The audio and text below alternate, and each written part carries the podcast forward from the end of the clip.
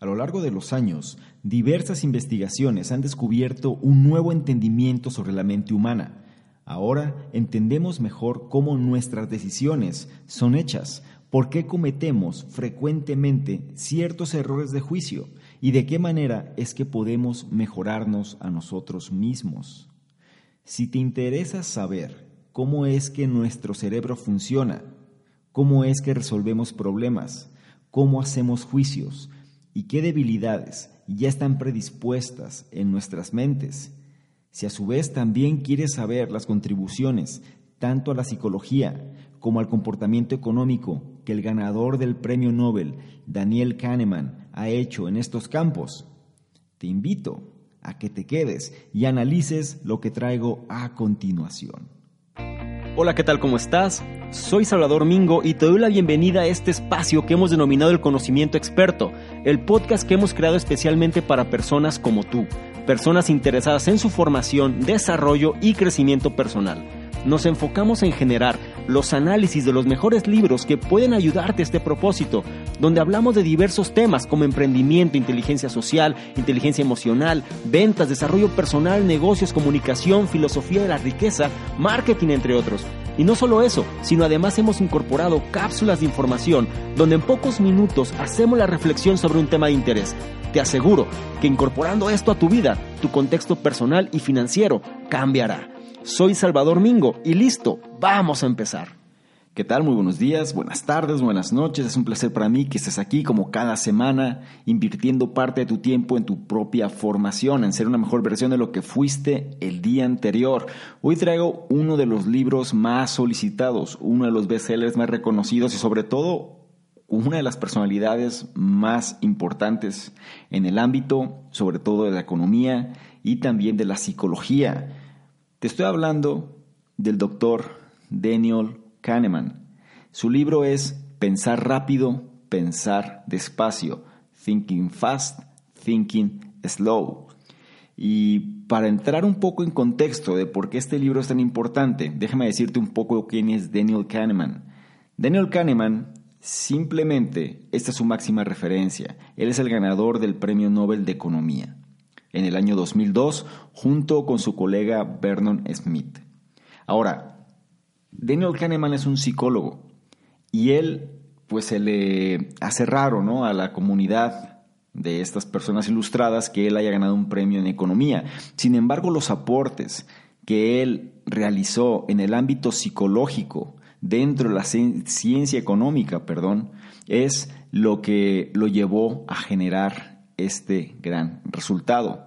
Él es americano, bueno, estadounidense, pero también viene siendo de la zona de Palestina, ¿sí? Es decir, es nacionalidad israelí y también estadounidense. Y sobre este contexto, él genera este libro, este libro que se llama Thinking Fast, Thinking Slow, pensar rápido, pensar despacio en español, y lo lleva a ser uno de los bestsellers más reconocidos y más respetados en el ámbito no nada más hablando un poco en términos de lenguaje común, porque es un libro, si bien está bastante bien aterrizado, es bastante entendible. No es un libro de estos que puede ser muy complejo, sin embargo, la manera en la que está redactado y la forma en la que explica las cosas nos lleva a entender para cualquier persona normal, es decir, cualquier persona que no es un ilustrado o no es un letrado en estos términos, puede entender.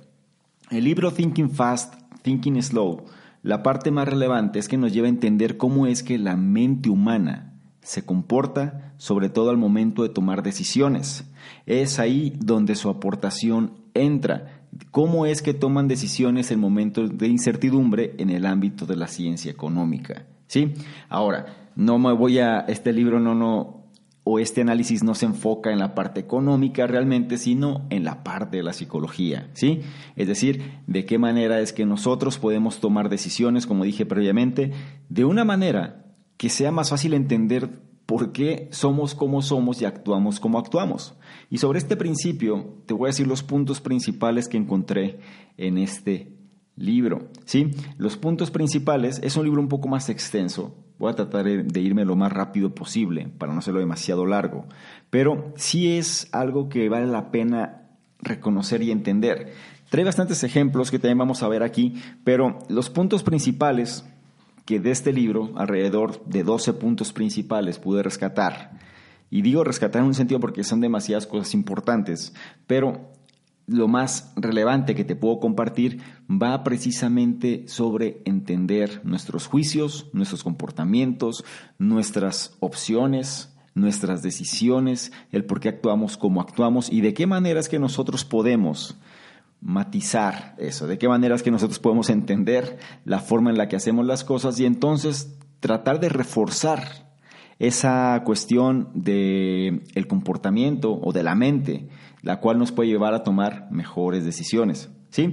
Que al final en la vida todos son decisiones y la manera en la que reaccionamos ante las circunstancias es lo que determina muchas veces los resultados que vamos a tener. Bien, voy a empezar con el primero de los puntos, el cual se refiere a lo siguiente y todo el libro realmente trata o parte a raíz de este primer punto.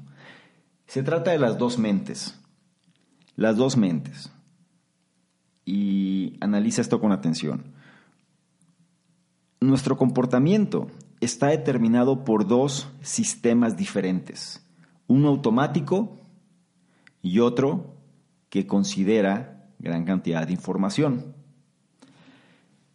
Hay todo un drama complejo que se gesta en nuestras mentes. Imagina que es una obra entre dos caracteres principales, con sorpresas, con dramas y tensiones. Estos dos caracteres son, por un lado, el impulsivo, automático e intuitivo sistema 1. Recuerda que tenemos dos sistemas. El sistema 1 es impulsivo, automático e intuitivo. Y por otro lado, tenemos el sistema 2, que el sistema 2 es el pensante, el deliberado y el calculador. Repito, dos sistemas están en nuestra mente de manera constante. Tenemos el sistema 1, que es impulsivo, automático e intuitivo, y el sistema 2, que es pensante, deliberado y calculador. Mientras estén actuando uno en contra del otro, que suele pasar frecuentemente, sus interacciones determinan cómo pensamos, cómo hacemos juicios, cómo tomamos decisiones y también la manera en la que actuamos. El sistema 1 es la parte en nuestro cerebro que opera de forma intuitiva y espontánea, regularmente sin un control consciente. Tú puedes experimentar este sistema en muchas circunstancias. Por ejemplo, cuando estás en el trabajo y de pronto escuchas un ruido muy fuerte y que no esperabas, ¿qué es lo que haces? Probablemente vas a reaccionar de forma involuntaria, vas a saltar, vas a gritar, te vas a asustar y automáticamente vas a centrar tu atención hacia donde vino ese sonido. Ese es el sistema 1, reacciona una manera impulsiva, una manera intuitiva, una manera espontánea. Ahora, el sistema 1 es un legado de nuestro pasado evolutivo y hay ciertas ventajas inherentes al ser capaces de hacer tales acciones y juicios rápidos, también es cierto, por algo está ahí. La capacidad de reacción, la capacidad de supervivencia, la capacidad de poder actuar de manera sin pensar demasiado es lo que ha llevado también a la raza humana a predominar y a sobrevivir. Entonces, no es la raza humana, eh, también a varios animales, pero el punto al que voy es, es, la, es la cuestión de esta forma intuitiva de actuar. Ahora, el sistema 2 es lo que pensamos cuando visualizamos la parte en nuestro cerebro responsable de la toma de decisiones individuales, razonamientos y creencias. Lidia con actividades conscientes de la mente, tales como el autocontrol, las opciones y una atención mucho más concentrada. Cuando tengas que tomar una decisión la cual no tienes el conocimiento o no tienes los hechos, las bases, la información o simplemente no sabes la respuesta de algo, es cuando el sistema 2 entra en acción. Por ejemplo, imagina que estás viendo, en el caso de un hombre, digámoslo así, o mujer, vaya, pero el ejemplo típico. Imagina que tú eres un hombre que estás viendo a una mujer en el público, en un concierto. Tu mente, de forma deliberada, se concentra en la tarea. ¿Cuál es la tarea? Vas a recordar las características de la persona que estás viendo, en este caso la mujer, y todo lo que te ayude a ubicarla, es decir, limpias el entorno y te concentras en esa persona. Esa persona que te atrajo, esa persona que te gustó, esa persona que está ahí en tu mente en ese momento, ¿no? Entonces, analízalo. Vas a estar concentrado, vas a estar concentrada sobre esa persona. Esta concentración ayuda a eliminar distracciones potenciales y difícilmente vas a notar otras personas en la audiencia. Eso es algo que pasa frecuentemente, no lo notas. Toda tu atención está centrada nada más en esa persona. Si tú mantienes esta atención enfocada, tú podrás ubicarla en cuestión de minutos, incluso hasta segundos, en lugar de que si estuvieras distraído, distraída o carente de atención. Si fuera así, sería muy complicado que la pudieras encontrar.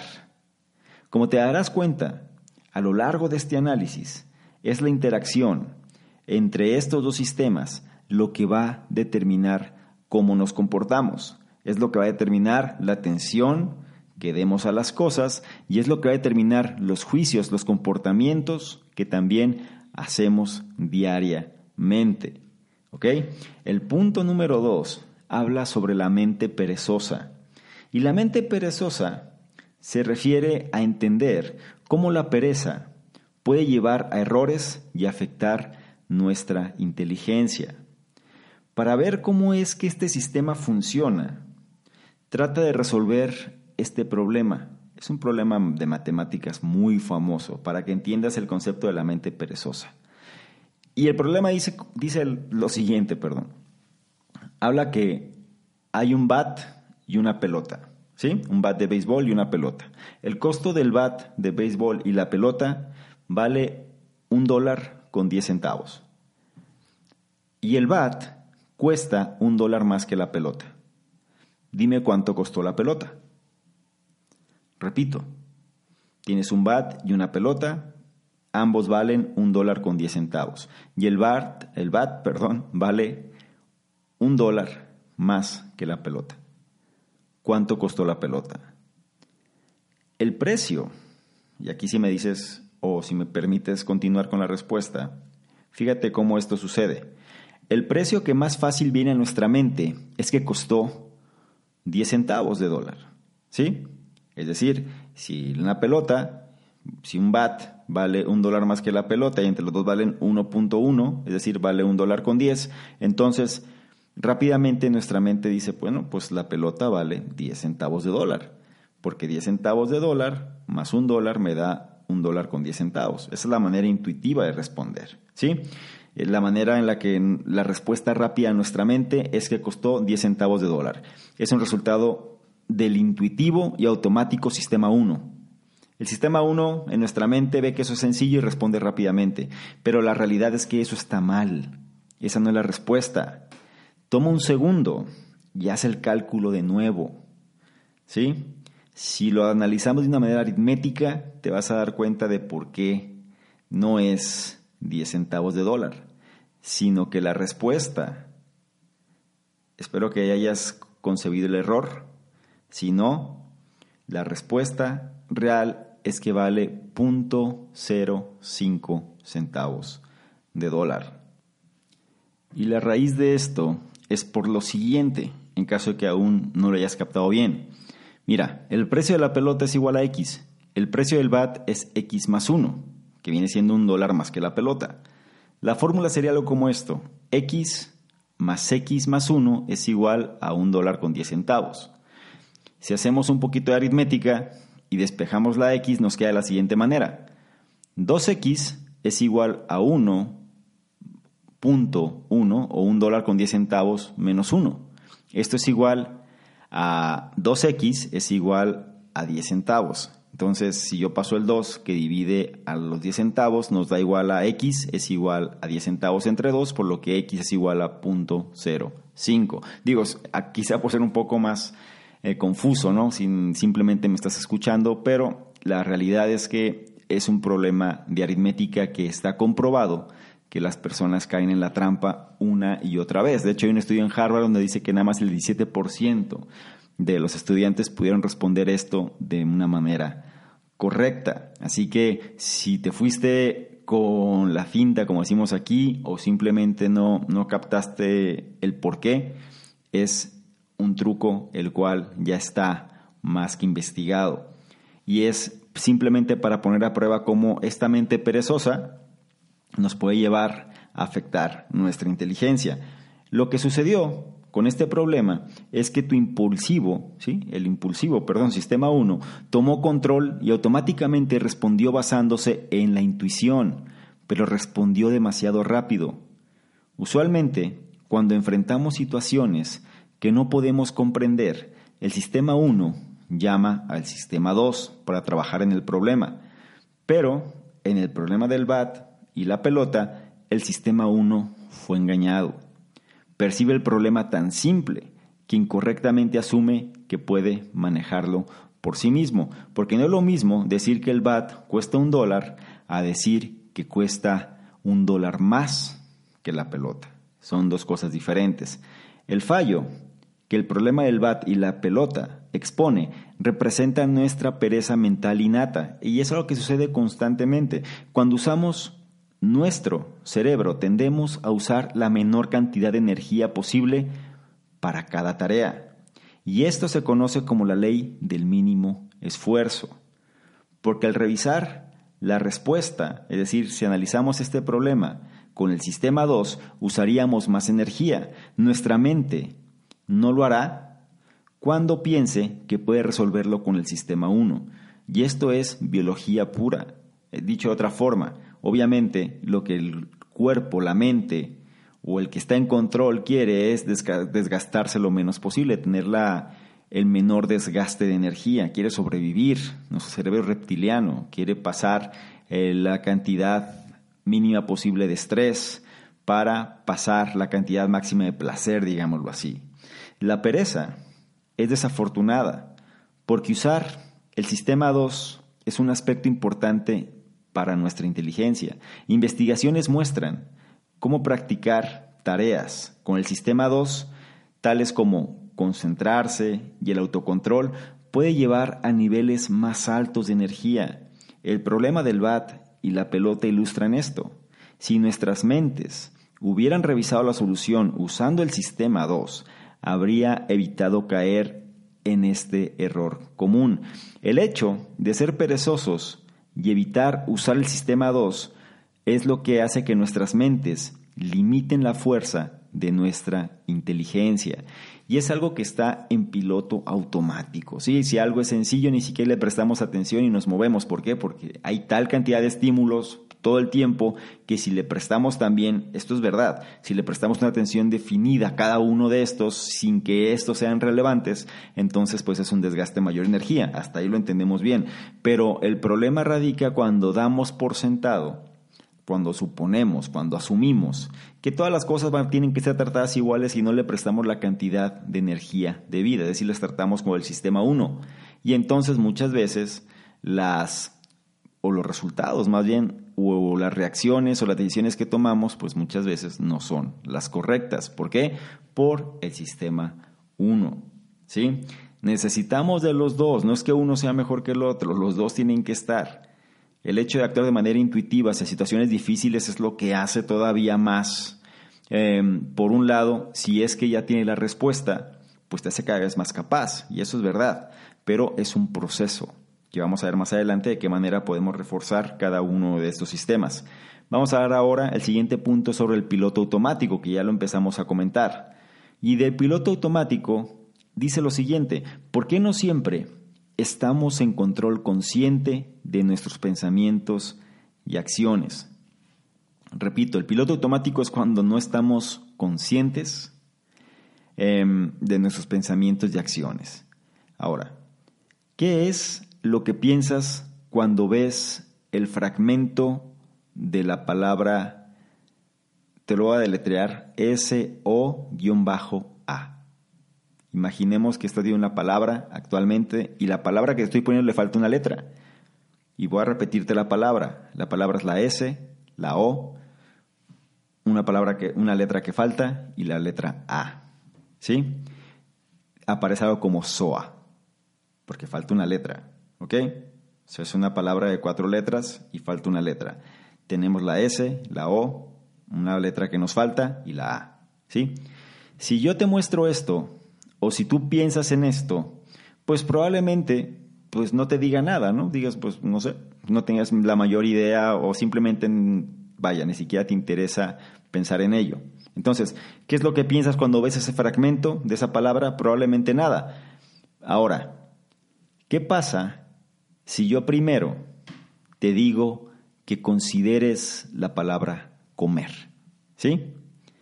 Piensa en comer, por ejemplo. Ahora, lo que va a pasar en tu mente es que cuando veas la palabra S, O, la letra faltante y la A, es decir, SOA, So, la, letra faltante y la A, S, O-A, probablemente lo que va a suceder contigo es que la puedas completar. Y como te dije antes, la palabra comer vas a pensar en comida. Y la palabra, y dentro de la palabra comida, bueno, esta, esta frase que yo te puse aquí, S, O, la palabra faltante y la A, puedes formar la palabra sopa, por ejemplo. Esto a veces es medio complicado explicarlo en audio, ¿sí? O si es que no se está viendo de una manera gráfica. Pero es algo que nuestra mente funciona en piloto automático y simplemente compone las cosas en función de las ideas que tiene.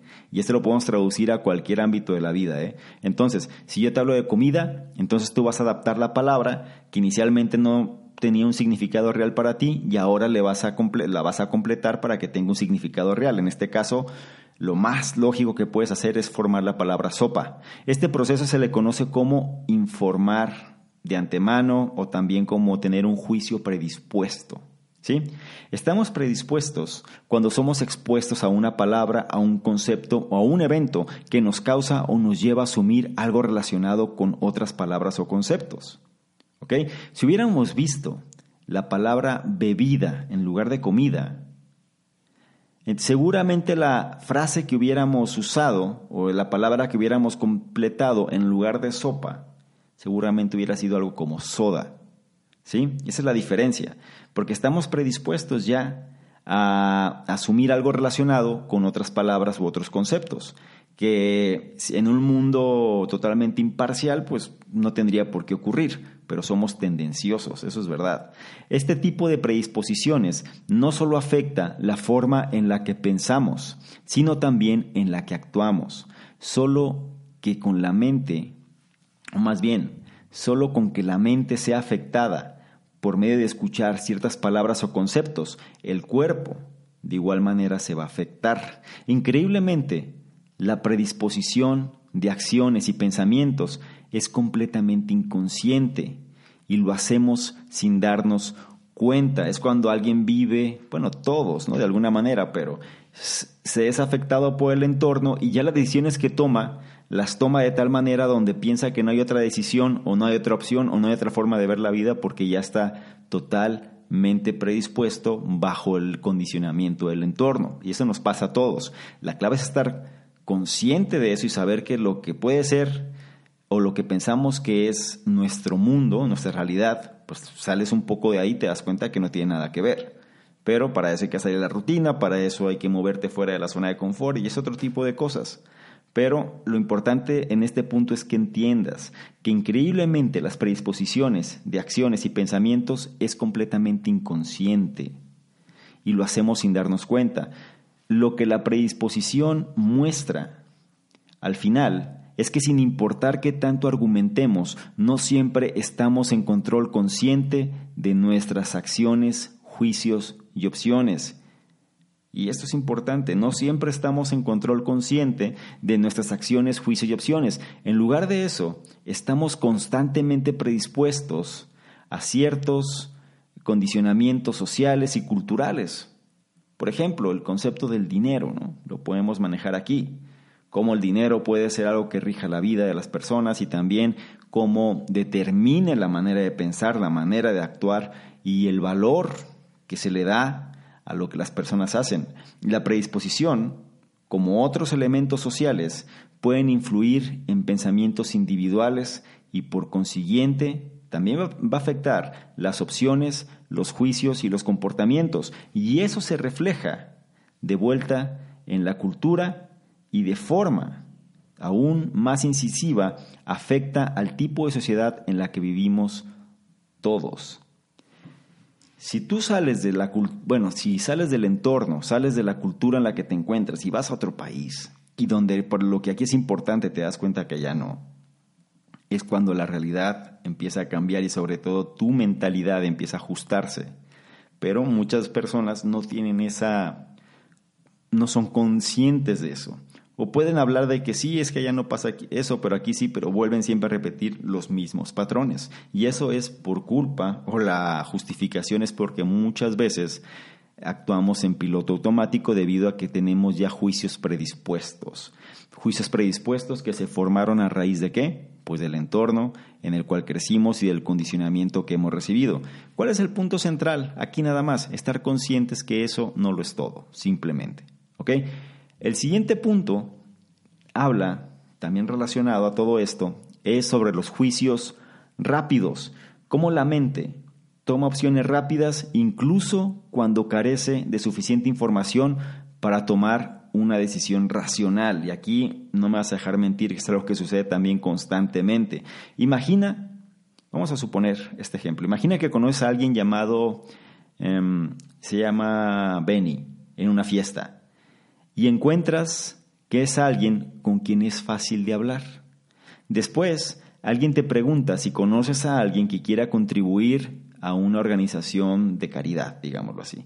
Y tú piensas en Benny. ¿Por qué? Porque a sabiendas que lo único que sabes de esta persona es que es alguien que te cayó bien y es alguien que tiene facilidad de hablar, pues asumes o tomas el juicio rápido de que es una persona que posiblemente quiera ayudar a esta organización de caridad. En otras palabras, te gusta un aspecto del carácter de Benny y asumes que te gustaría todo sobre esta persona. Regularmente aprobamos o desaprobamos a una persona incluso cuando conocemos muy poco de la misma. ¿Sí? O sea, cuando la vaya apenas si las conoces o la conoces muy poco, y ya te haces un juicio completo de esta persona. Y después cuando interactúas más con la persona te das cuenta que no era lo que tú creías. No era la peor persona que a lo mejor pudiste haber pensado, o también a lo mejor no era la mejor persona que pudiste haber pensado, ¿no? Cuando la gente se enamora, ¿no? Sobre todo al principio, cuando la gente se encanta, pues se genera juicios muy rápidos de la contraparte pero ya conforme van interactuando más, pues las cosas se van mostrando más como son. Es esta característica de los juicios rápidos lo que nos lleva a tomar decisiones apresuradas también. La tendencia de nuestra mente radica en simplificar demasiado las cosas sin la suficiente información que generalmente lleva a juicios erróneos. Y esto se le conoce como coherencia emocional exagerada. También se le conoce como el efecto aro. ¿Sí? O sea, generamos un aro alrededor de esta persona basada en nuestras ideas nada más. El efecto aro no es otra cosa sino eh, pensamientos perdón, positivos sobre el acercamiento que tuviste, en este caso con Benny, y ocasiona que coloques un aro en Benny, incluso si sabes muy poco sobre esta persona. Pero esta no es la única manera que nuestras mentes toman atajos al momento de hacer juicios. También está la confirmación tendenciosa. Este es otro punto, que es la tendencia que tienen las personas a aceptar la información que respalde sus creencias previas, así como aceptar cualquier información que esté en concordancia con lo que creen. No, sé si les ha pasado que cuando alguien decide, un ejemplo muy simple, alguien decide comprar un nuevo celular, un nuevo dispositivo móvil, de una marca en particular. Cuando eso sucede y como la persona decidió comprar ese móvil, entonces va a reforzar todas sus ideas para que ah, de alguna manera asegure que su compra va a ser correcta. Lo mismo sucede con un auto, por ejemplo. La persona decidió comprar un auto y entonces se va a reforzar constantemente con la información que respalde su propia decisión. Va a ser tendenciosa, sí. ¿Por qué? Porque vas a omitir quizá gran parte de la contraparte, dicho o valga la redundancia. Pero esto es una tendencia que las personas tienden, y valga otra vez la redundancia, es una tendencia que las personas suelen, cambiando la palabra, hacer cada vez que necesitan que sus, que sus creencias perdón, sean respaldadas para sentirse más seguros al momento de tomar la decisión. El efecto aro y la confirmación tendenciosa ambos ocurren debido a que nuestra mente está hambrienta de hacer juicios rápidos. Recuerda, la mente no le gusta gastar energía. Entre más rápido podamos procesar las cosas, mejor. Hay un libro que también, de los primeros análisis que realicé, que se llama Influencia, de Robert V. Cialdini. Está dentro de este podcast. Te recomiendo que lo revises. También es una joya en términos de cómo generar influencia en las personas pero analiza mucho los principios de la mente humana y se relaciona bastante con lo que estamos analizando aquí. Si esto te interesa, te recomiendo que sea un libro que también analices y revises. Pero volviendo al punto, el efecto aro y la confirmación tendenciosa, ambos ocurren debido a que nuestra mente está hambrienta de hacer juicios rápidos. Pero esto usualmente lleva errores, porque no siempre tenemos suficiente información para hacer un llamado preciso. Nuestras mentes se apoyan de sugestiones falsas y de ella se van hacia la sobresimplificación para llenar los huecos en información, llevándonos generalmente a tener conclusiones potencialmente erróneas, tal como la predisposición, que analizamos previamente, estos fenómenos cognitivos, lo cognitivo es aquello que aprendes en base a la experiencia, ¿no? Pero esos fenómenos cognitivos suceden sin nuestra atención consciente y afecta nuestras decisiones, afecta nuestros juicios y también nuestras acciones. Entonces, cuando vayamos a hacer un juicio rápido sobre algo, la clave es estar consciente de por qué lo estamos haciendo. Esto sucede desde los estereotipos, ¿no? Solemos, solemos, perdón, estereotipar. Solemos decir, si alguien tiene dinero, pues es una persona que seguramente hizo algo malo. Si una persona eh, no sé, tiene un rostro del cual genera desconfianza, pues solemos crear historias alrededor de la persona. Así es decir, no, nos, no tenemos todos los datos, pero nuestra mente por generar esos juicios rápidos, pues genera una historia alrededor y esto hace pues que se vaya reforzando cada vez más la idea que tenemos sobre estas personas o estos hechos. Y también no olvides que cuando queremos nosotros corroborar nuestras decisiones o más bien queremos tener un mayor respaldo con nuestras decisiones, entonces nos tendemos hacia lo que se le conoce como la confirmación tendenciosa. Es decir, pues voy a reforzar esta idea con información que simplemente sustente aquello que yo ya, yo ya decidí, perdón, que se tiene que hacer. El siguiente punto habla de algo llamado la heurística. Y la heurística no es otra cosa sino cómo la mente usa los atajos para hacer decisiones rápidas. ¿Sí? Es decir, la mente tiene sus trucos también para que estas decisiones se den a mayor velocidad. Usualmente nos encontramos en situaciones donde tenemos que hacer juicios rápidos. Esto es por mera supervivencia. Para ayudarnos a hacer esto, nuestras mentes han desarrollado pequeños atajos para ayudarnos a entender nuestros pensamientos, y a estos atajos se le conoce como heurística, heurística, con H y con acento en la primera I. La mayor parte del tiempo, estos procesos son muy útiles, pero el problema es que nuestras mentes tienden a sobreusarlas. ¿sí? Nos las usamos en exceso, aplicarlas en situaciones para las que no fueron hechos o no fueron hechas, pueden llevarnos a cometer errores. Para tener un mejor entendimiento sobre lo que la heurística es y qué errores pueden suceder, podemos examinar dos Em, de sus diferentes tipos que existen, pero vamos a hacer un, análisis o más bien ejemplificar dos tipos de heurística comunes. Uno es la heurística por sustitución y la, otro, y la otra es, perdón, la heurística por disposición. La heurística por sustitución, toma nota, es cuando respondemos una pregunta más simple que la que actualmente se supone que debemos responder. No sabemos la respuesta, pero quizá podemos tener una antesala hacia una pregunta similar más sencilla. Mira cómo funciona. Toma esta pregunta, por ejemplo. Imagina que una mujer está siendo candidata para ser la gobernadora de un condado. ¿Ok? Así. Sobre todo, pues hablemos en términos de Estados Unidos, que se manejan mucho los condados. Es una mujer, ¿sí? La cual se está postulando como candidata. La pregunta es, ¿qué tan exitosa sería ella al cargo? Acuérdate que aquí ya estamos metiendo predisposiciones, estamos metiendo estereotipos y demás. Es una mujer como candidata, ya pues ahí la gente empieza a dudar.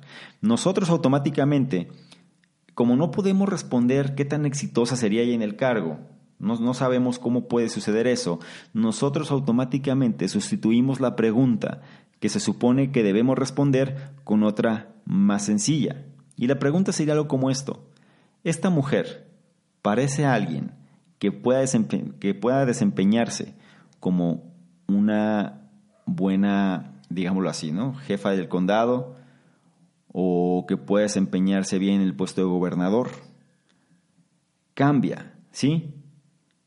Uno es, esta mujer es la candidata para la gobernatura de X condado, ¿qué tan exitosa sería ella el cargo? Quizá no la podemos responder, pero sí podemos decir, esta mujer parece alguien que pueda ser capaz de desempeñarse bien en el cargo para ser gobernadora de este condado. Y la pregunta ya es diferente. Entonces tú puedes responder fácilmente, sí, y listo, ¿no? O no, según sea el caso.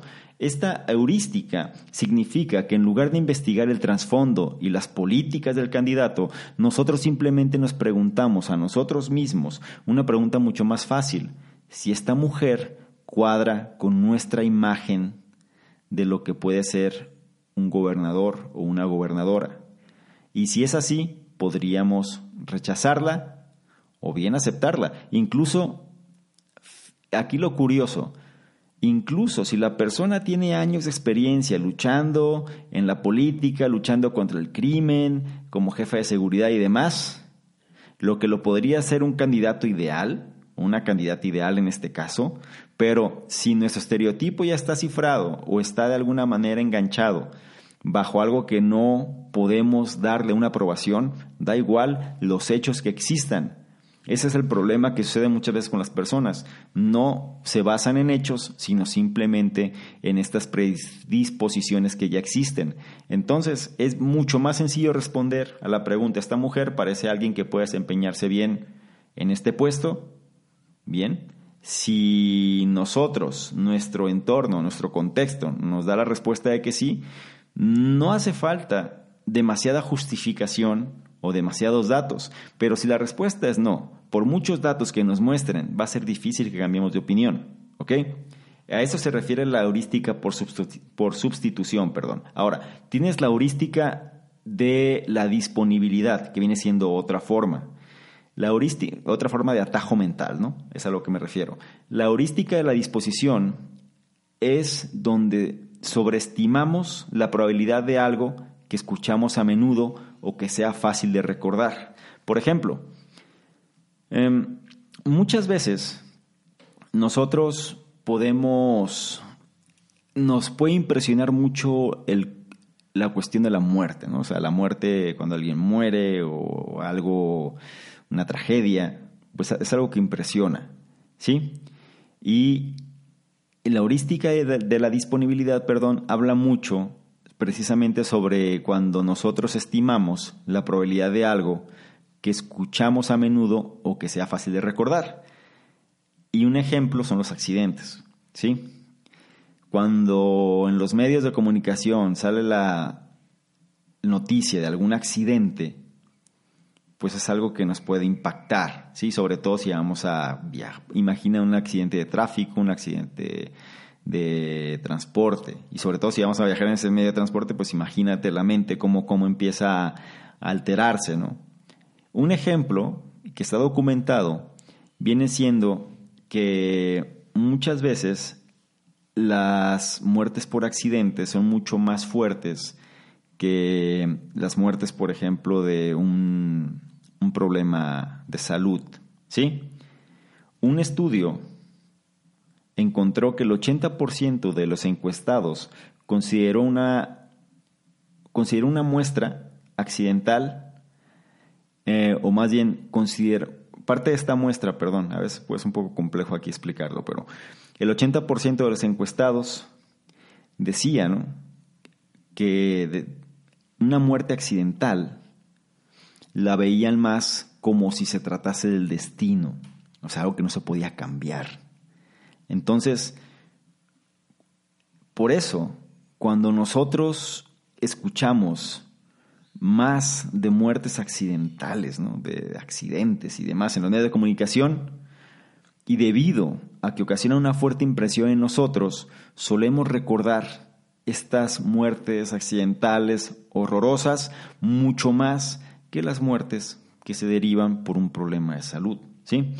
Sabemos que los problemas de salud generan mucho más muertes que un problema accidental, ¿no? o, un, accidente, perdón. Pero em, nuestra mente se impresiona más con aquellas cosas que pensamos que no podemos cambiar y que pueden estar presentes y latentes en cada momento y eso nos lleva a reaccionar de una manera inapropiada ante determinados problemas o determinadas situaciones o determinados peligros. ¿Sí? Esta heurística de la disponibilidad es cuando nosotros le damos mayor probabilidad a algo o mayor peso a algo simplemente porque nos impresiona más. Sin embargo, estadísticamente hablando, pues el porcentaje es mucho menor o las probabilidades son mucho menores que algún otro tipo, tocando este ejemplo, de muerte. ¿no? Entonces, em, es parte que tenemos que entender la heurística de la mente y la heurística de la mente es como toma atajos para tomar decisiones rápidas. ¿sí? Recuerda, la mente va a tratar de sobrevivir siempre, el cerebro reptiliano está ahí y la intención principal es que podamos responder a mayor velocidad. La mente usa atajos mentales para todo. Quiere desgastarse lo menos posible y como quiere desgastarse lo menos posible, quiere invertir la menor cantidad de energía posible para la toma de decisiones. Entonces, cuando tú estés, te hagas consciente de esto y tú vayas a tomar una decisión y de frente la, tomes ¿no? de una manera mucho más eh, espontánea, la tomes de una manera sin ser muy consciente del por qué, haz una pequeña pausa y analiza el por qué lo estás haciendo. ¿sí? Este caso de los accidentes, por ejemplo, nos lleva a reforzar mucho la idea de cómo la gente puede actuar de una manera muy irracional al saber que una situación le puede ocurrir, pero que no puede cambiar. Esa es, la, esa es la cuestión central, porque a lo mejor si tienes una enfermedad, pues bueno, piensas que de alguna manera la puedes tratar, lidiar y hacer algo, pero cuando consideras que el destino no se puede cambiar, entonces vas a, vas a tratar de tomar cierto tipo de acciones o decisiones que pueden afectar la forma o el resultado de lo que se pueda generar. ¿sí?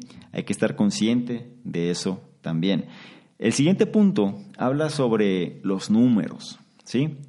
Y regularmente es que no hay cabeza para los números. Y algo que viene siendo que lo analizamos constantemente desde la escuela, ¿no? Son las matemáticas y a los niños no les gustan las matemáticas, por lo general, digo, hay niños que sí, por, lo general no, y muchas veces ya de adultos y demás, pues no queremos saber nada, nada de números, ¿no? Entonces, solemos sufrir para entender las estadísticas y por esa razón cometemos errores muchos errores, simplemente por no querer complicarnos demasiado y preferimos que alguien más se encargue de tomar ese tipo de decisiones. Vamos a ver a qué nos referimos con esta cuestión de que no hay cabeza para los números. Una pregunta, ¿cómo puedes hacer predicciones para saber si ciertas cosas van a suceder? Una forma efectiva es el hecho de mantener algo que se le conoce como el porcentaje base o la tasa, o la tasa base en mente. ¿sí? Nosotros podemos saber, sin complicarnos demasiado, que ciertas cosas por regla de números van a pasar. Pero como no nos gusta pensar en números, omitimos ciertos valores clave. Este valor clave se le conoce como el porcentaje, el porcentaje base o la tasa base. Y voy a explicar un poquito más. Este valor base, tasa base, porcentaje base, se refiere a la estadística fundamental, es decir, a la estadística base sobre la que otras estadísticas se apoyan. Por ejemplo, imagina que una compañía de taxis tiene 20% de su flota son taxis amarillos y el 80% de su flota son taxis rojos. Esto significa que la tasa base de taxis amarillos es del 20% y la tasa base o el porcentaje base de taxis rojos es del 80%. Si tú pides un taxi y quieres adivinar el color, recuerda las tasas base y harás una predicción bastante acertada sin complicarte demasiado. ¿Ok? Pero nos gusta complicarnos. Entonces, ¿qué es lo que sucede? Por lo que nosotros, em, cuando sabemos las tasas base, deberíamos recordar, cuando tenemos este dato, que cuando se tenga que producir un nuevo evento, ¿sí? cuando vaya, cuando algún nuevo evento tenga que suceder, pues poder tener una certeza de cómo es que o qué resultado puede pasar. Y lo repito otra vez, si nosotros conocemos esta tasa, este porcentaje base de lo que sea, en función de la situación en la que nos encontremos, será mucho más fácil predecir un evento. Pero desafortunadamente eso no sucede. De hecho, el ser negligentes con la tasa base o el porcentaje base suele ser extremadamente común. Ser negligentes cuando no le haces caso, cuando eres descuidado en eso. Vamos a ver qué es lo que sucede. Una de las razones por la que nosotros ignoramos esta tasa base o este porcentaje, este porcentaje, perdón, base, es porque nos concentramos en lo que nosotros esperamos que suceda y no por lo que sea más probable. Nos encanta soñar, nos encanta adivinar, nos encanta pensar que las situaciones pueden darse. Y como los números son fríos, los números son calculados, los números no son emocionantes, pues no nos gusta pensar en eso. Pensamos que si jugamos lotería la podemos ganar, claro que sí pensamos que si vamos al casino y empezamos a jugar en la ruleta, pues podemos tener posibilidades. Nos gusta pensar que si vamos a jugar a la máquina traga monedas, pues la siguiente probabilidad de que ganemos va a ser la nuestra. ¿Por qué? Porque somos soñadores también. ¿Y por qué? Porque nos gusta de alguna manera la esperanza, entre otras cosas. Pero si nosotros analizamos los números fríos, muchas personas dirían se paralizarían por el análisis, es decir, les daría miedo hacer algo. Sin embargo, las tasas base ya existen, ahí están. Y hoy más que nunca la información y los datos que se pueden generar a raíz de todo lo que tenemos a nuestra, en nuestras manos, ¿no? nuestro alcance, nos da una gran cantidad de información. Entonces, simplemente, cuando se dice que no hay cabeza para los números es por esta razón. Es que nosotros no nos gusta eh, aceptar o nos gusta ignorar las estadísticas porque nos encanta concentrarnos en lo que nosotros esperamos que suceda y no por lo que sea más probable. Por ejemplo, vamos a tomar otra vez la base de los taxis. Si tú estuviste viendo pasar cinco taxis rojos, es probable que empieces a sentir que el siguiente en pasar sea amarillo. Pero la verdad es que sin importar cuántos taxis, independientemente de su color, han pasado, la probabilidad de que el siguiente taxi sea rojo será del 80% siempre. Y si nosotros recordáramos la tasa base, nosotros podríamos darnos cuenta de esto fácilmente, pero si en lugar de eso tendemos a enfocarnos en lo que nosotros esperamos ver, es decir, ya han pasado cinco, ya le toca el, el siguiente tiene que ser amarillo, ¿por qué? Porque estamos esperando que eso suceda, será muy probable que nos equivoquemos. ¿Por qué? Porque las tasas bases son siempre las mismas.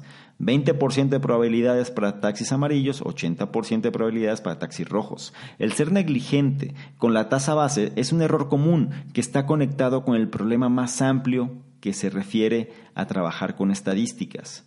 De igual forma, solemos batallar con el hecho de recordar que todo, al final, regresa a la media. La media que se refiere, pues es esta predisposición donde las cosas se centran en un valor medio por lo general. ¿Sí?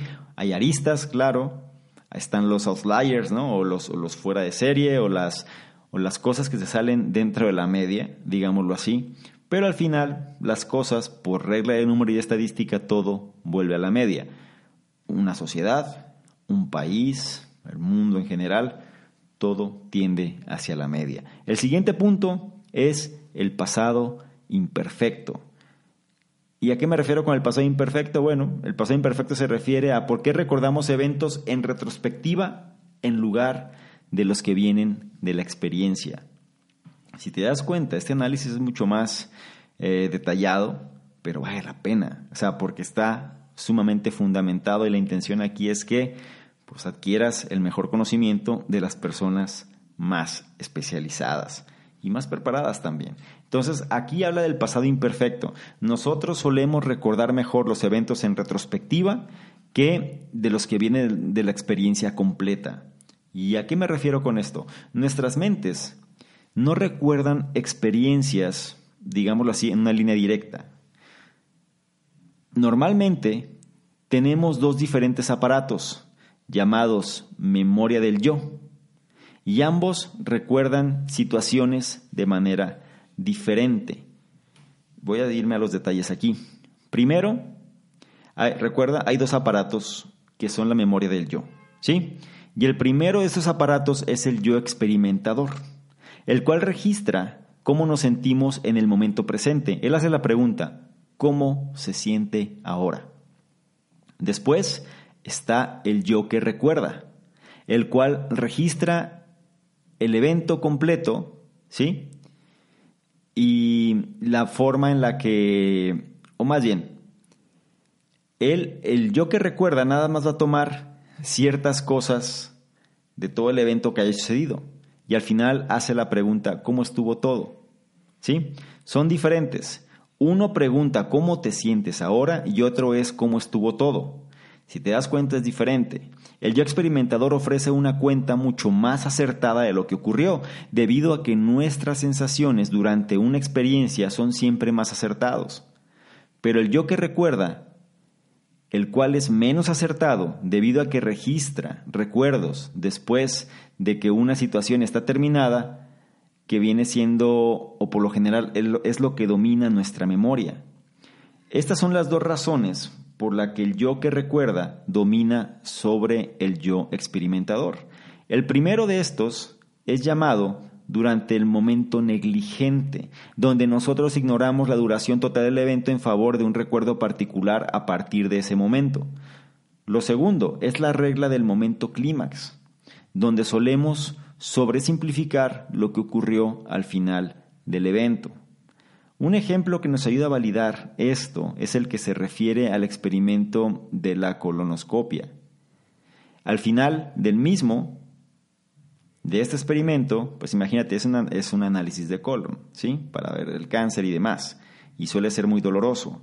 Y tenían dos grupos de personas, ¿sí? Un grupo, el procedimiento era doloroso por una cantidad de tiempo mayor. Es decir, un grupo tenía, la intensidad de dolor era mayor, pero el periodo del experimento o el periodo del examen era menor, ¿ok? y del otro, el dolor era menor, pero la duración era mayor. ¿Sí?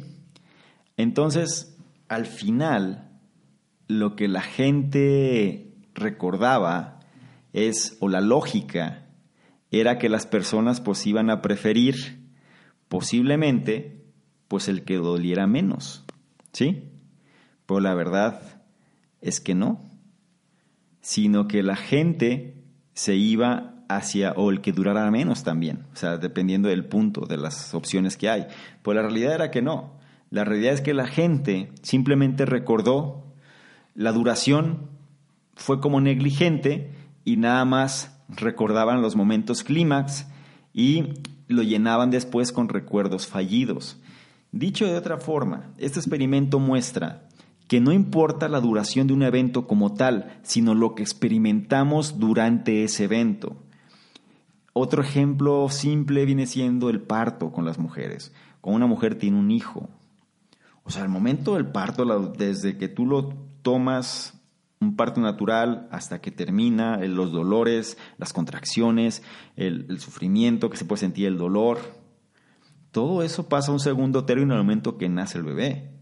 Y sobre todo cómo el cuerpo después genera otro tipo de hormonas dentro del cuerpo de la mujer, del cuerpo del bebé, y de ahí pues se genera cierto tipo de placer. Y la mujer entonces podría tener otra vez otro hijo u otra vez eh, experimentar experimentar todo esto de nuevo porque ya el dolor pasó a un segundo tercer plano a pesar de que la duración haya sido muy larga se van a acordar de los momentos clímax nada más y también pues se va a llenar de recuerdos fallidos, como se le conoce, ¿no? Le van a, van a incorporar otro tipo de recuerdos que van a, de alguna manera, suplantar la experiencia real.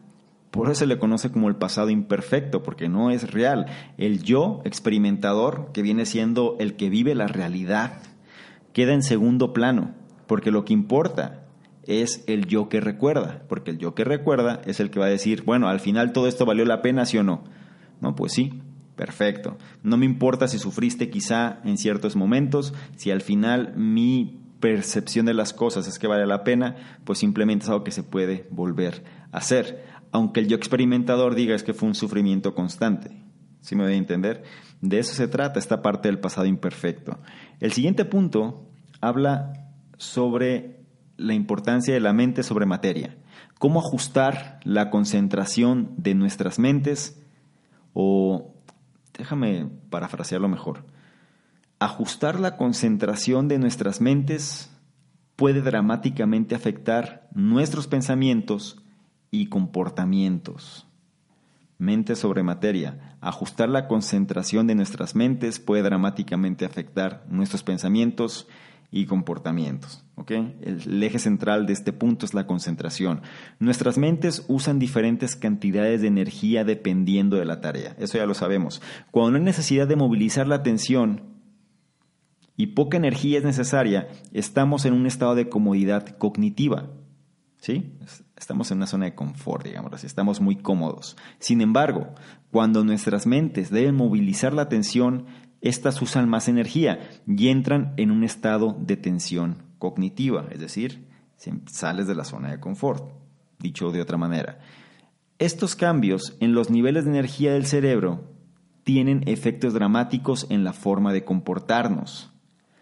En un estado de facilidad cognitiva, es decir, cuando nos sentimos cómodos, el intuitivo sistema 1 está a cargo de nuestra mente y el lógico y más demandante de energía, sistema 2, está diluido. Eso significa que somos más intuitivos, más creativos y más felices, pero también estamos más susceptibles de cometer errores. En un estado de tensión cognitiva, es decir, estamos fuera de la zona de confort, tenemos una atención plena en lo que está sucediendo, nuestra atención está elevada, por lo que el sistema 2 está a cargo. El sistema 2 está más que listo para hacer una doble validación de nuestros juicios en relación al sistema 1. Así que a pesar de ser bastante menos creativo, el sistema 2, nosotros cometemos una menor cantidad de errores. Es decir, no nos confiamos demasiado, validamos, cuestionamos. Tenemos que hacer el double check, como se le conoce. ¿Sí? Tú puedes conscientemente influir la cantidad de energía que la mente usa para obtener el marco correcto que la mente necesita para desempeñar tareas. Si tú quieres mandar un mensaje para ser persuasivo, por ejemplo, trata de promover el estado de comodidad cognitiva. O sea, aquí la parte central es entender cómo nosotros podemos manipular estos estados, ¿sí?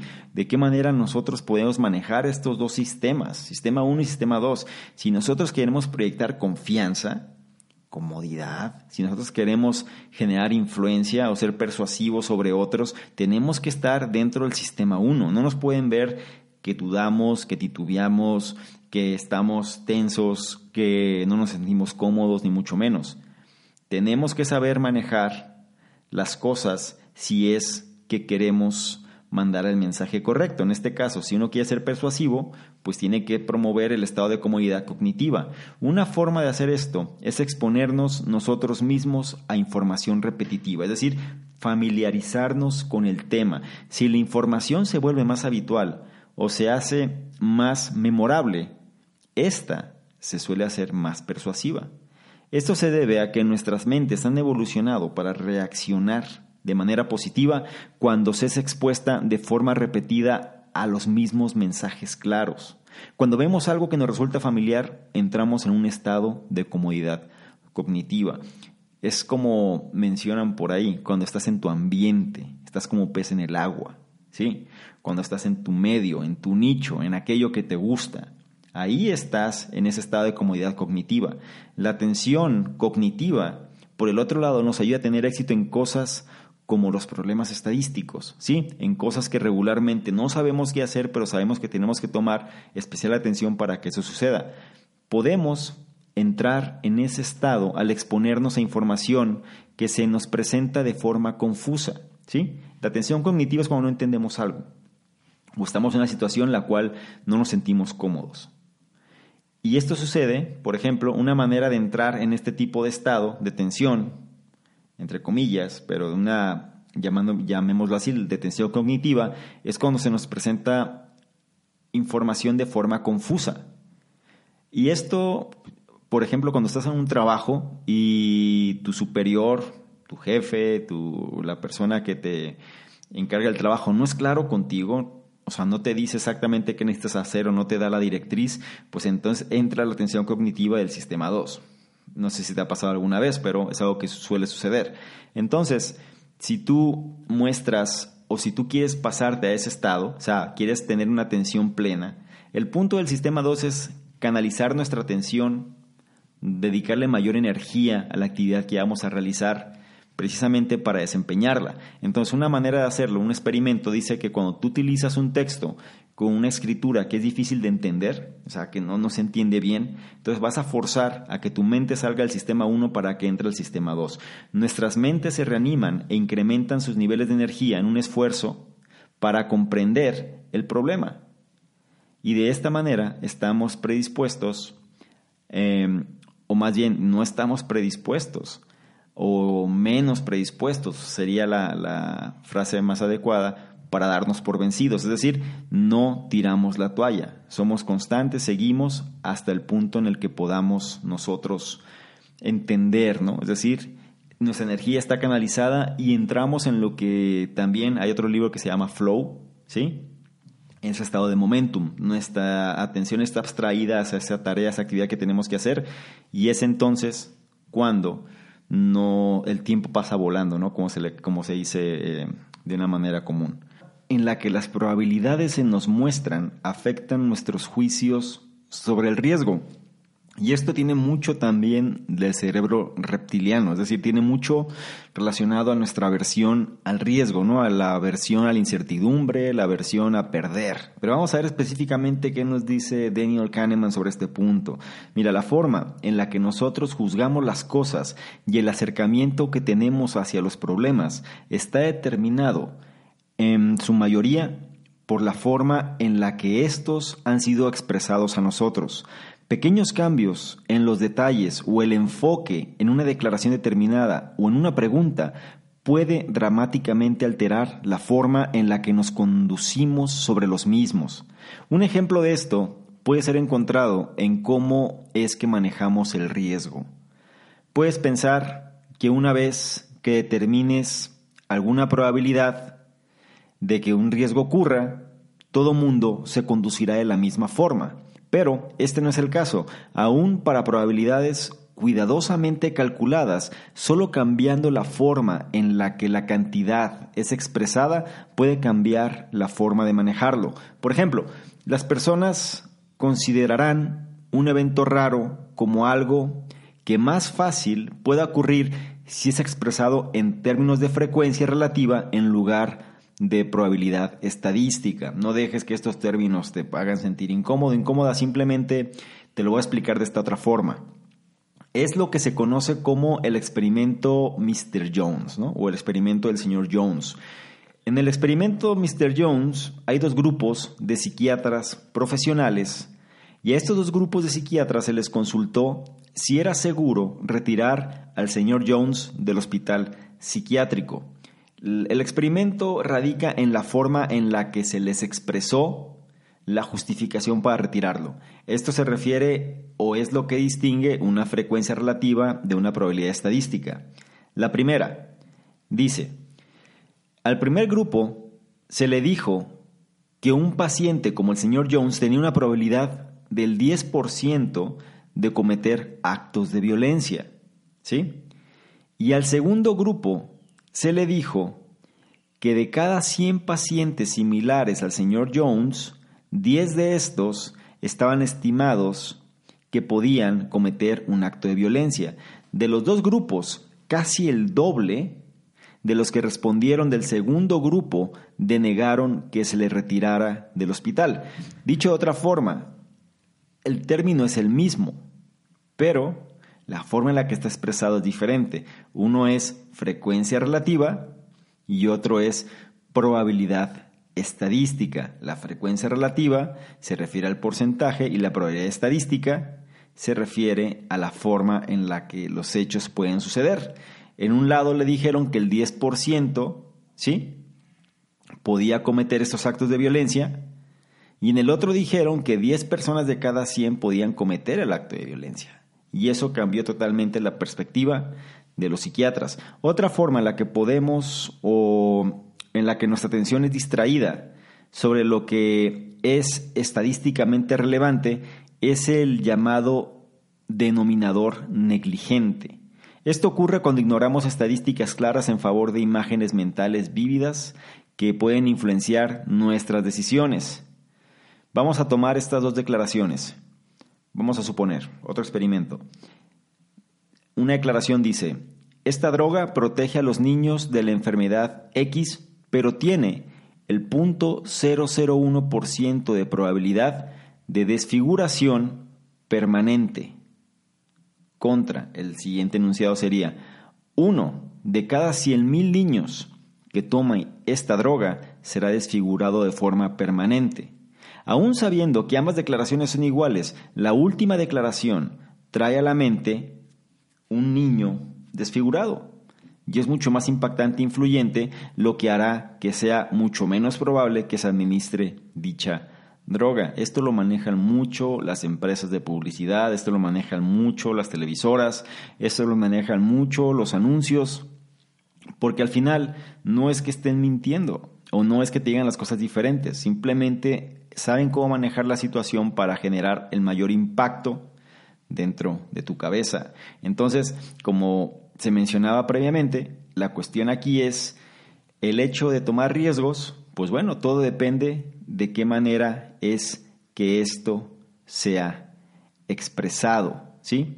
Y sobre todo también cómo es que las personas puedan concebir esa idea. Recuerda, Em, las personas, en cierta forma, prefieren lo que puede ser en frecuencia relativa en lugar de probabilidad estadística. Otro punto, muy ligado al anterior, habla sobre que no somos robots. ¿Sí? Eh, ¿A qué nos referimos con que no somos robots? No somos robots ya que no tomamos decisiones basadas puramente en nuestro pensamiento racional, sino que solemos hacerlo por factores emocionales. Ahora, ¿cómo es que nosotros como individuos tomamos decisiones? Por mucho tiempo, un grupo poderoso, influyente de economistas sugirieron que nosotros tomamos decisiones basadas puramente en nuestro argumento racional. Decían que todo lo teníamos que analizar muy concienzudamente para poder tomar una decisión. Ellos argumentaron que todos nosotros tomamos decisiones de acuerdo a la teoría de la habilidad, que define que cuando los individuos toman decisiones, ellos se fijan solo en los hechos racionales y escogen la opción con el mejor resultado posible para ellos, es decir, el mejor resultado que les brinde la máxima utilidad. Sin embargo, la verdad es que esto extrañamente sucede. Entonces, si la teoría de utilidad no funciona, ¿qué sí funciona? Y esta es una teoría que desarrolló el autor Daniel Kahneman, el cual le llama la teoría del prospecto. Y la teoría del prospecto de Kahneman reta la teoría de la utilidad, que muestra que al momento de tomar decisiones no siempre actuamos en la forma más racional posible. Vamos a hacerlo todavía un poquito más claro. Quiero que imagines dos escenarios. Y aquí es donde se expresa que la forma racional no entra alusión. Imagina dos escenarios. Vamos a hacer una apuesta. En el primero te van a dar mil dólares y debes escoger entre dos opciones. Yo te doy mil dólares, vamos a suponer, y tienes que escoger entre dos opciones. Una es, ¿sabes qué? Yo no quiero los mil dólares, pero me voy a quedar con 500. Es decir, yo te ofrezco una opción de, ¿sabes qué? En lugar de darte los mil dólares, te ofrezco 500 y ya. O bien la otra opción es, vamos a apostar esos mil dólares y tienes el 50% de probabilidad de ganar otros mil dólares adicionales. Por un lado es, vete una apuesta segura, te quedas con 500 y ya. Y por el otro, apuesta esos mil con la probabilidad del 50% de ganar otros mil adicionales. Dicho de otra manera, puedes ganar, puedes quedarte con 500 o bien llegar hasta 2000 o quedarte sin nada. ¿sí? Esa es una opción. Ahora, ese es el escenario 1. En el escenario 2, te voy a dar 2000 dólares. Y entonces debes elegir entre perder 500 dólares seguros, es decir, ¿sabes qué? Pues estos 2000 dólares tienes, tienes dos opciones. Te quedas con 1500 sin problema, o bien esos dos mil dólares lo vas a meter a un juego de azar con la probabilidad de generar mil dólares más al 50%. Dicho de otra manera, en el escenario 2 tienes dos resultados. Uno, te quedas con 1500 y en el otro resultado puedes llegar a ganar hasta 3000 o bien, o bien simplemente pues quedarte con mil dólares. ¿Sí? Mm, ¿Queda claro ese punto? Bueno, si nosotros hiciéramos puras decisiones racionales, entonces haríamos la misma decisión en ambos escenarios, es decir, una decisión racional. La gente en el primer escenario tiene dos opciones o dos resultados. Te quedas con 500 dólares o bien te quedas con 2.000 o nada. Y en el segundo escenario te quedas con 1.500 dólares o bien te quedas con 1.000 o 3.000. ¿Sí? Y si nosotros hiciéramos puras decisiones racionales, entonces haríamos la misma decisión en ambos escenarios, pero este no es el caso. En la primera opción, la mayoría de las personas escogen la apuesta segura, es decir, en la primera opción de los mil dólares, la mayoría de la gente prefiere quedarse con los 500 dólares a apostar los mil dólares con la probabilidad de quedarse con nada, ¿sí? Eso es por un lado. La mayoría de las personas escogen la apuesta segura, mientras que en el segundo caso, la mayoría de las personas toman la apuesta, ¿sí? Es decir, toman el riesgo. ¿Por qué? Porque en el primer caso, pues yo de, de, antemano me quedo con 500 dólares porque yo no quiero, porque tengo la posibilidad de quedarme sin nada. Y en el segundo caso, pues como sé que de todas maneras, si yo perdiera me quedo con mil, opto entonces por apostar para poder ganar tres mil, ¿sí? si te das cuenta, no siempre es la misma decisión racional, sino que depende de la manera en la que estamos viendo las circunstancias. Ahora, ¿Por qué sucede esto? La teoría del prospecto ayuda a explicar por qué esto sucede. Remarca al menos dos razones del por qué no siempre actuamos racionalmente. En ambos se remarca la aversión a perder, ¿sí? el miedo a perder, el hecho que tememos más perder que nuestro deseo de ganar. Y esto es algo que también está en nuestro cerebro reptiliano, ¿sí? obtener placer, evitar dolor evitar dolor suele ser más fuerte que obtener placer. La primera razón es que valoramos cosas a partir de puntos de referencia. Empezar con mil dólares o dos mil dólares en los dos escenarios cambia si queremos apostar, ya que el punto de entrada afecta cómo valoramos nuestra posición. El punto de entrada en el primer escenario es mil y dos mil en el segundo, lo que significa ¿sí? Lo que significa que terminar con 1500 se siente como una ganancia en el primero, pero como una gran pérdida en el segundo. Sin embargo, nuestro razonamiento aquí es claramente irracional. Nosotros entendemos el valor tanto de nuestro punto de entrada, así como de nuestro valor objetivo actual en el momento. La segunda razón, ¿sí? Por la que esto sucede es porque somos influenciados por el principio de la sensibilidad reductora.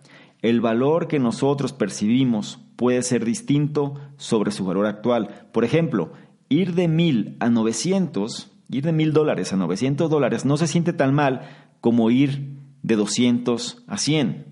¿Sí? A pesar de que el valor monetario en ambas pérdidas es igual, es por esta razón ¿O es por esto que la pérdida de valor percibido cuando va de 1.500 a 1.000 dólares es mayor que el que va de 2.000 a 1.000 500. ¿Sí? Y aquí espero no haber sido muy confuso en este experimento, pero nada más la clave aquí radica en la manera en la que percibimos las cosas. No somos robots, no siempre actuamos de manera racional, no siempre actuamos en base a los datos, aunque la situación sea exactamente la misma, simplemente es el tipo o la percepción que existe. Nuestra versión al riesgo, nuestra versión a perder, no al riesgo, sino nuestra versión a perder, es algo que limita mucho las decisiones y los juicios que hacemos. ¿Sí? En el primer experimento yo, yo sé que seguro puedo, o más bien, tengo dos opciones, me quedo con 500 o bien puedo perderlo todo, ¿sí? O ganar 2000. Pero el hecho de saber que puedo perderlo todo me va a tomar o me va a inclinar a que me orilla hacia tenerlo seguro. En el segundo escenario no es así. En el segundo escenario es, ok, tú puedes tener 1500 si lo quieres tomar, o bien en el peor escenario te quedas con mil, pero en el mejor escenario, pues te quedas con tres mil. Ya no pierdo. Entonces, puedo afrontar el riesgo de mejor manera, ¿sí? Porque sé que aunque las cosas fallaran, de todas maneras, no. Pierdo. Y en el primer escenario, sí, pierdo. Por eso, aunque las cantidades varíen y aunque en términos relativos sea exactamente lo mismo, la cantidad que se está arriesgando no es eh, la percepción igual en ambos escenarios. Por eso, el hecho de que no somos robots y no siempre actuamos de manera racional hacia las cosas está justificado. Y algo que nos dice el doctor Kahneman es que tenía la teoría del prospecto, el cual radica mucho en la versión que tenemos hacia el riesgo y también sobre cómo somos influenciados por la sensibilidad reductora, ¿sí? Hacia el riesgo me refiero hacia el riesgo a perder, ¿no? O sea, eso, eso es a lo que voy. Y la sensibilidad reductora pues bueno, se refiere a que al poder distinguir entre un valor que nosotros percibimos sobre el valor actual de las cosas. No es lo mismo em, de mil a 900, perder 100 dólares, tienes mil y pierdes 100 dólares y quedas en 900, a tienes 200 dólares y pierdes 100. Es decir, en uno pierdes el 10% y en otro pierdes el 50%, aunque la cantidad en dólares es exactamente igual. Por eso es que nosotros, a pesar de tener los datos y tener las cosas, no actuamos de una manera racional. ¿Por qué? Porque simplemente tenemos las emociones que muchas veces nos hacen percibir las cosas de manera diferente y por eso, pues, es que los pensamientos racionales muchas veces no suceden. Y el último punto de este análisis va muy ligado hacia el concepto de las imágenes falsas. ¿Y a qué me refiero con imágenes falsas? Imágenes falsas es por qué la mente construye imágenes completas para explicar el mundo, pero éstas tienden a obviar demasiado y a los errores. Es decir, tienden a un exceso de confianza muchas veces y esto lleva a ciertos errores. ¿A qué me refiero? En función de entender situaciones, nuestras mentes naturalmente usan la coherencia cognitiva. ¿A qué me refiero? Nosotros construimos imágenes mentales completas para explicar ideas y conceptos. Por ejemplo, nosotros tenemos muchas imágenes en nuestra mente sobre lo que puede ser el clima, ¿no? O sea, el clima en determinada temporada. Tenemos una imagen para decir clima de verano, la cual es una imagen soleada, un cielo despejado, eh, un día caluroso. ¿sí? Esa es una imagen de un día de verano. Mientras nos ayuden a nosotros a entender las cosas, también nos apoyamos de estas imágenes al momento de tomar decisiones. ¿sí? Cuando tomamos decisiones, nos referimos a estas imágenes y construimos nuestras suposiciones y conclusiones basadas en ellas. Por ejemplo, si queremos saber qué ropa usar en el verano, Basamos nuestras decisiones en nuestra imagen del clima de la temporada. Y listo, ¿no? Pues ¿qué te vas a poner? Tus shorts, tus sandalias, una playera. ¿Por qué? Porque la imagen que tienes en tu mente es un día caluroso, despejado, con sol. ¿Sí? El problema es que cuando ponemos demasiada confianza en estas imágenes, es decir, las tomamos como algo absoluto, eh, incluso cuando las estadísticas disponibles y los datos difieren sobre nuestras imágenes mentales, nosotros seguimos permitiendo que las imágenes nos guíen. Imagina que puede ser pronosticado o que hay un pronóstico del tiempo, ¿no?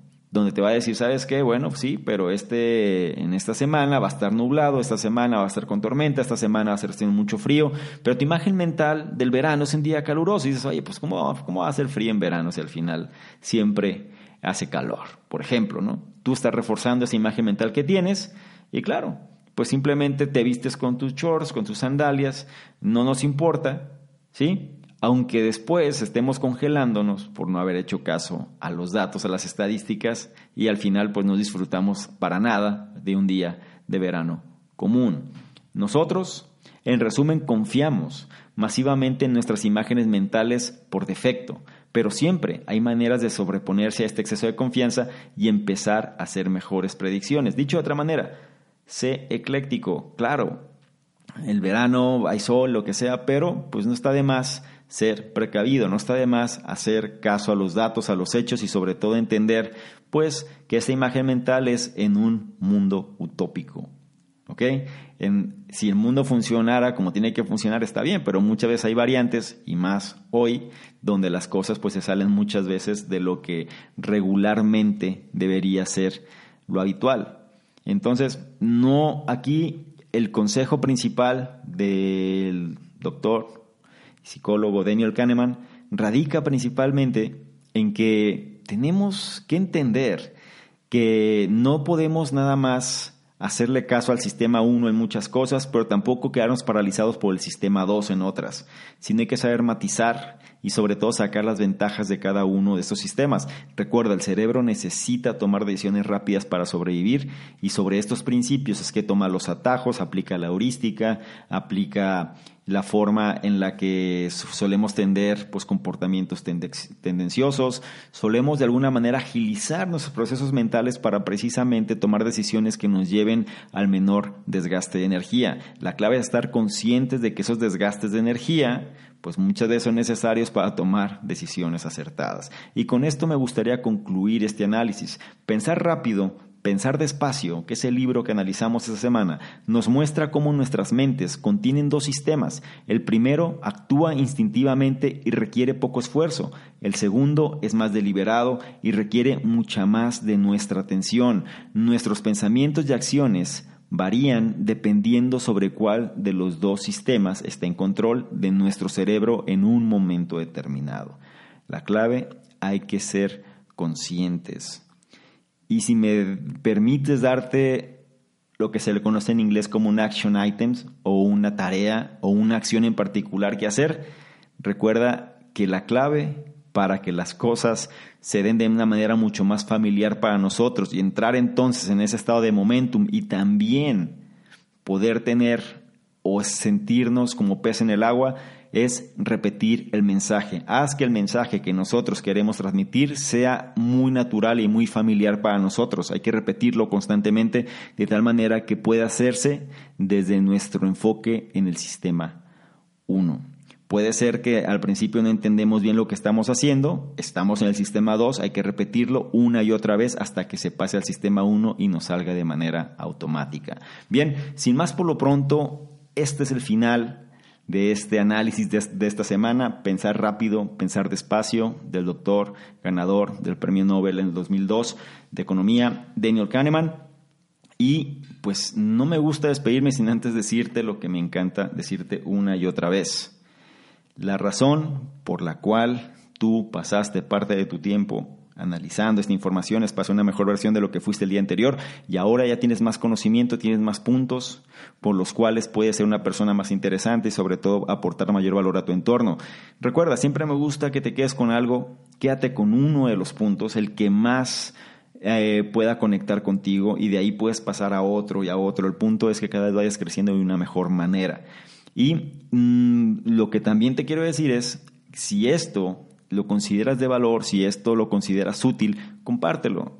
Eh, déjame tus comentarios, evalúa, manita arriba, según donde lo estés viendo, estrellitas, según donde sea. El punto que es, el punto es que más personas puedan beneficiarse de todo esto para, para al final pues hacer un mejor entorno, ¿no? ¿En base a qué? En base al valor que se pueda aportar. Si tú consideras que eso es de valor, te invito a que me hagas saber tus comentarios, lo compartas, lo expreses y no dejes de seguirnos, no nada más en las plataformas del podcast, sino también estamos en YouTube.